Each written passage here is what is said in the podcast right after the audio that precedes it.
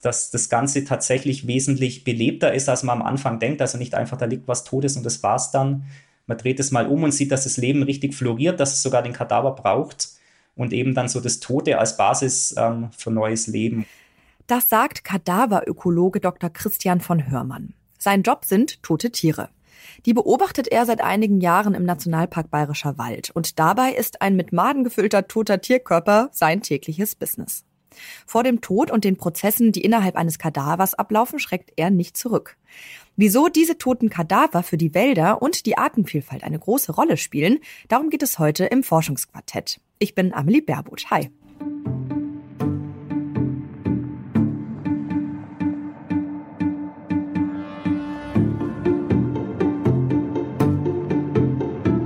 Das Forschungsquartett. Wissenschaft bei Detektor FM.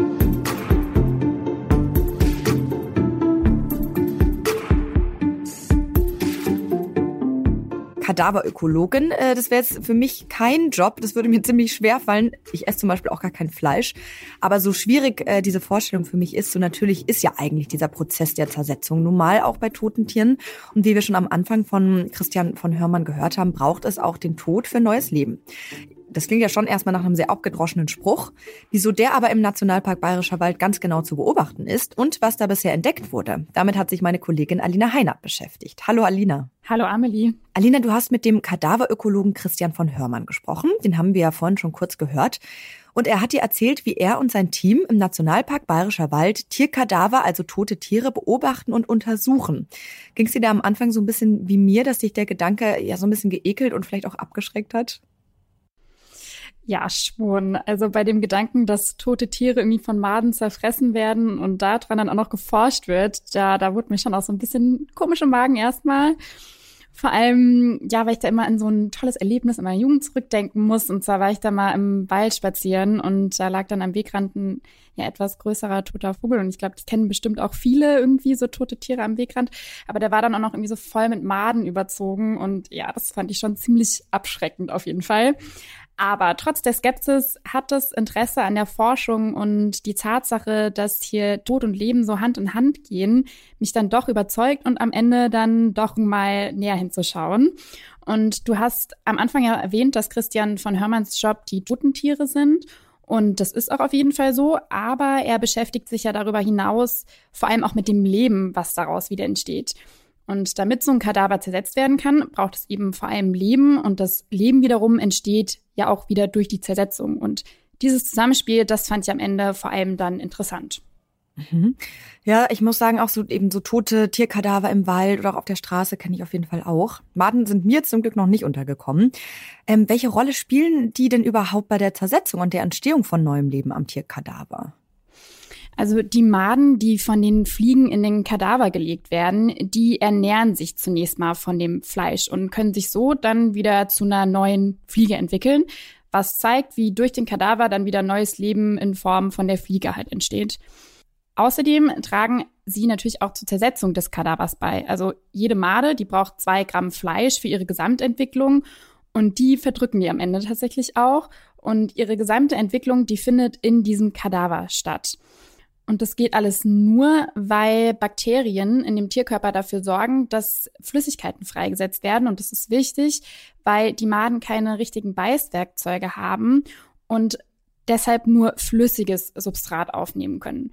Und für das feste Fleisch, dafür sind dann Käfer und größere Aasfresser verantwortlich, wie zum Beispiel Vögel, Füchse, Wölfe oder auch der Luchs. Und die wiederum, die ernähren sich teilweise auch von den Maden, weshalb die Maden auch für die Weiterentwicklung der Käfer zum Beispiel relevant sind. Die Maden, die sind aber tatsächlich die schnellsten und ersten, die sich nach den Bakterien, die im Körper jetzt sowieso schon sind, an dem Kadaver zu schaffen machen. Und wenn die ihre Entwicklung abgeschlossen haben, also ihre zwei Gramm Fleisch verdrückt haben und der Kadaver dabei ist, immer weiter auszutrocknen, dann werden die nach und nach von den Käfern abgelöst die größeren Aasfresser, ähm, wie der Wolf zum Beispiel, die können den Prozess natürlich stören. Wenn sie den Kadaver direkt am Anfang finden, dann kann es auch sein, dass der schneller gefressen wird, weil der Wolf wartet jetzt nicht, bis die Made oder der Käfer fertig sind. Mhm. Ich finde, es zeigt äh, gerade schon mal sehr gut, wie aus dem Toten wieder Lebendes entstehen kann. Jetzt ist aber ja die Forschung von Christian von Hörmann und seinem Team darauf ausgerichtet, die Artenvielfalt zu erforschen, die durch einen Kadaver entstehen kann. Kannst du mir diesen Zusammenhang mal genauer erklären? Mhm. Also da geht es darum zu schauen, welche Arten sich an so einem Kadaver aufhalten, um dann zu gucken, welche Arten am Ende auch von, von dem Kadaver profitieren können. Und besonders interessant ist es natürlich, wenn da seltene oder bedrohte Arten entdeckt werden, weil die dann zeigen, dass für diese Arten der Kadaver total wichtig ist, um weiter auch im Ökosystem existieren zu können. Und da hat Christian von Hörmann auch einige sehr interessante Entdeckungen gemacht. Zum Beispiel hat er mit seinem Forschungsteam Käferarten an dem Kadaver beobachtet, die sehr stark gefährdet sind. Das sind zum Beispiel der sogenannte Glanzkäfer oder der Buntkäfer. Und die sind dann halt wirklich auf diesen Kadaver angewiesen, um weiterzuleben. Zusätzlich haben sie auch noch den Scheinstutzkäfer entdeckt. Und da war das total interessant, weil sie bisher noch gar nichts über diesen Käfer eigentlich wissen oder fast nichts und wissen eigentlich gar nicht so richtig, was der auch am Kadaver macht. Und das ist natürlich für die weitere Forschung total interessant. Und auch bei den Fliegen konnten sie ähm, auch 32 verschiedene Arten an dem Kadaver entdecken, unter denen dann auch wirklich ein paar seltene dabei waren. Und für von Hörmann sind diese Entdeckungen einfach ein ziemlich großer Gewinn für die Artenvielfalt. Also wir kriegen tatsächlich extrem seltene Arten, wenn wir tote Tiere liegen lassen. Und das ist ja auch immer das, was wir dann nach außen hin ähm, so kommunizieren wollen. Wenn wir die Dinge so belassen, wie sie eigentlich in der Natur ablaufen, können wir auch die Artenvielfalt hochhalten und verlieren eben die Arten nicht aus dem System. Also die Tiere sollen nicht nach ihrem Tod aus dem Wald genommen werden und entsorgt werden, wie das eigentlich gang und gäbe ist, sondern im Wald bleiben, weil dann können sie dafür sorgen, dass bedrohte Arten eine Chance haben, sich wieder zu ernähren und einfach dann am Ende weiter in dem Wald zu existieren. Mhm. Jetzt hast du ein paar Arten genannt, die besonders von dem Kadaver profitieren, weil sie die Chance haben, durch diese Nahrungsquelle weiter im Ökosystem zu bestehen. Gibt es denn darüber hinaus noch weitere Arten, die von dem Kadaver im Wald profitieren? Ja, da gibt's noch so einige. Also generell ist die Artenvielfalt an den Kadavern extrem hoch. Christian von Hörmann hat das nochmal auf den Punkt gebracht. Wir haben momentan im Nationalpark insgesamt so über 13.700 Arten. Und wir haben allein an unseren Kadavern ungefähr 6.000 Arten. Also unglaublich. Und jetzt fragt man sich natürlich, wo kommen diese ganzen Arten her?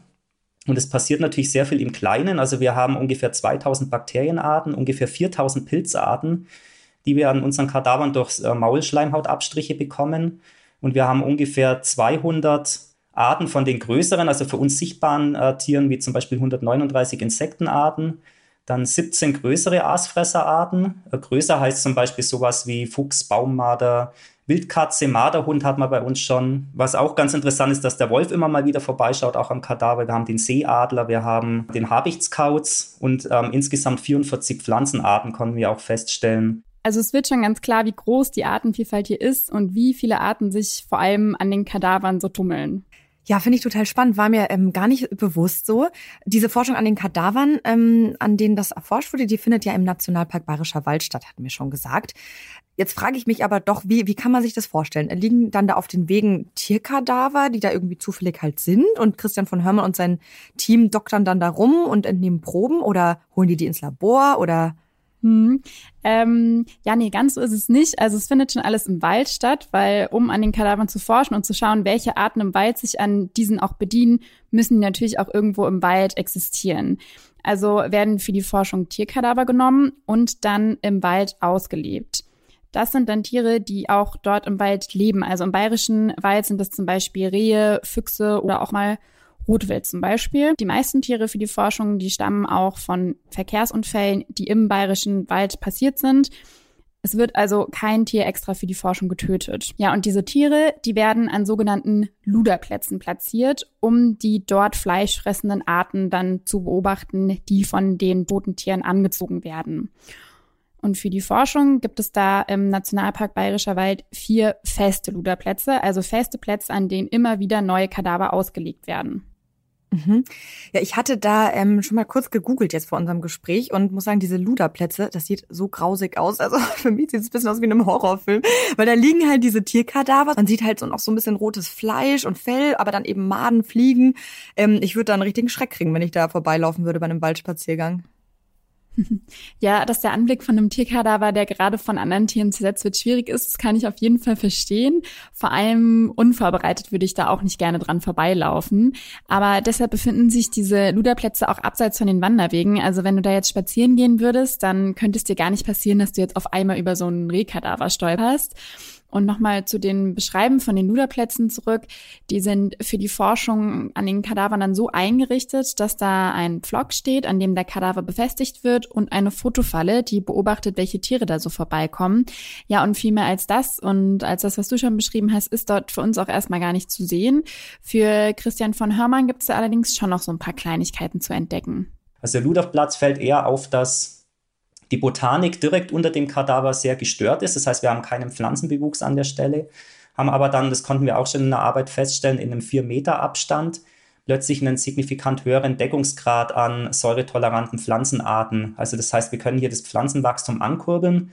Und so typischerweise ist also der Luderplatz praktisch dieser Pflock mit dem Kadaver. Dann kommt erstmal erstmal eine Zone, die ähm, relativ unbelebt ist und außenrum schießt dann die Botanik wieder in die Höhe und so sieht man auch, wie die Nährstoffe vom Kadaver eben auch hier wieder das Pflanzenwachstum ankurbeln. Genau, und neben diesen festen Luderplätzen wählt das Forschungsteam vor allem aber auch zufällige Plätze aus, an denen die Kadaver ausgelegt werden. Und was hier interessant ist, ist, dass sie dabei festgestellt haben, dass an den festen Luderplätzen, also wo immer wieder Kadaver ausgelegt werden, eine höhere Artenvielfalt zu beobachten ist als an den ähm, zufälligen Plätzen. Und das liegt daran, dass durch den Kadaver Fettsäuren in den Boden gelangen, von denen vor allem bestimmte Kieferarten sehr profitieren. Und wenn immer wieder Kadaver an die gleiche Stelle gelegt werden, dann erhöht sich halt dieser Fettsäuregehalt auf Dauer und lockt dann auch immer mehr Arten an. Okay, also es floriert dort an diesen Orten. Ich bin trotzdem ein bisschen erleichtert, dass ich diesen äh, Luderplatz bei meinem Waldspaziergang jetzt nicht begegnen muss. Sag mal, was mir gerade noch eingefallen ist, wenn wir jetzt über tote Tiere sprechen. Stinkt es nicht total dort? Ja, also die Verwesung von so einem Kadaver, die riechst du auf jeden Fall, wenn du nah genug an dem Kadaver dran bist. Oder wenn der Wind halt so steht, dass der Geruch gerade zu dir rübergetragen wird. Allerdings ist es so, dass wenn ein Kadaver ausgelegt wird, der im Sommer vor allem nur an ja so zwei bis drei Tagen wirklich zu riechen ist. Also so, dass wir sagen würden, dass der Kadaver ja stinkt oder unangenehm riecht. Von Hörmann und Kadaverökologen generell bezeichnen diesen Verwesungsgeruch allerdings gar nicht als Gestank, sondern als Duft. Also für sie ist dieser Geruch positiv besetzt, was auch daran liegt, dass der Duft ihnen dabei hilft, die verschiedenen Stadien der Zersetzung zu verstehen und ihnen auch bei der Forschung an der Artenvielfalt hilft, weil unterschiedliche Düfte auch unterschiedliche Arten wieder zum Kadaver locken. Okay, ich muss sagen, ähm, ja, das ist irgendwie toll, dass wir heute über so ein richtiges Nerd-Thema sprechen, wo dann Gestank zu Duft wird. und ja, aber ähm, ja, trotzdem äh, halten sich ja im Bayerischen Wald dann nicht nur Kadaverökologen und Ökologinnen auf, die sich jetzt über diesen Verwiesungsgeruch freuen. Ähm, ich weiß nicht, ist das nicht vielleicht doch auch ein Problem für die BesucherInnen, wenn beim Spazierengehen da so ein Windchen den Geruch rüberträgt? Also laut von Hörmann ist es so, dass die Luderplätze so weit abseits wirklich von den Wanderwegen sind, dass das für die normalen BesucherInnen im Park eigentlich gar nicht zu riechen ist. Ähm, sagt aber auch generell, dass immer mal wieder so ein ja, Duft entsteht im Wald, weil dort halt dauerhaft immer irgendwie was stirbt. Und es gibt tatsächlich auch BesucherInnen, die sich absichtlich in die Nähe der Kadaver bringen und sich somit eventuell auch absichtlich dem Geruch aussetzen. Es ist nämlich so, dass der Park mittlerweile auch Führungen zu den Luderplätzen anbietet und laut von Hörmann reagieren die Leute hier auch sehr unterschiedlich auf den Geruch und auf die Kadaver selbst. Aber seine Hauptwahrnehmung ist eigentlich, dass der Geruch hier anfangs vielleicht eine Rolle spielt und dann aber immer mehr in den Hintergrund rückt, umso mehr sich die Leute dann auch mit dem Thema irgendwie auseinandersetzen und beschäftigen und dann eher fasziniert sind von dem, was in und an so einem Kadaver ja so vorgeht. Also hat das Ganze ja auch noch einen starken Bildungsaspekt. Das klingt für mich jetzt so, als würde es ähm, total Sinn machen, dieses Projekt über den Nationalpark Bayerischer Wald hinaus auszuweiten. Denn das klingt ja so, als würde das eben der Artenvielfalt total helfen und den Wäldern, in denen diese Arten leben, ja eigentlich nur zugutekommen, oder? Ist da irgendwas in Planung? Mhm, also es ist so, dass von Hörmann bereits auch mit den bayerischen Staatsforsten zusammenarbeitet und dort gerade damit angefangen wird auch 40 Luderplätze einzurichten. Ähm, da geht es vor allem darum, dass größere Greifvögel dort wieder eingeführt werden sollen. Und darüber hinaus hat von Hörmann auch schon beim Bundesamt für Naturschutz einen Antrag eingerichtet, um alle 16 Nationalparke auch mit Luderplätzen auszustatten. Momentan wird das alles noch geprüft und es muss eben ja einiges genehmigt werden von Veterinärbehörden und Umweltbehörden.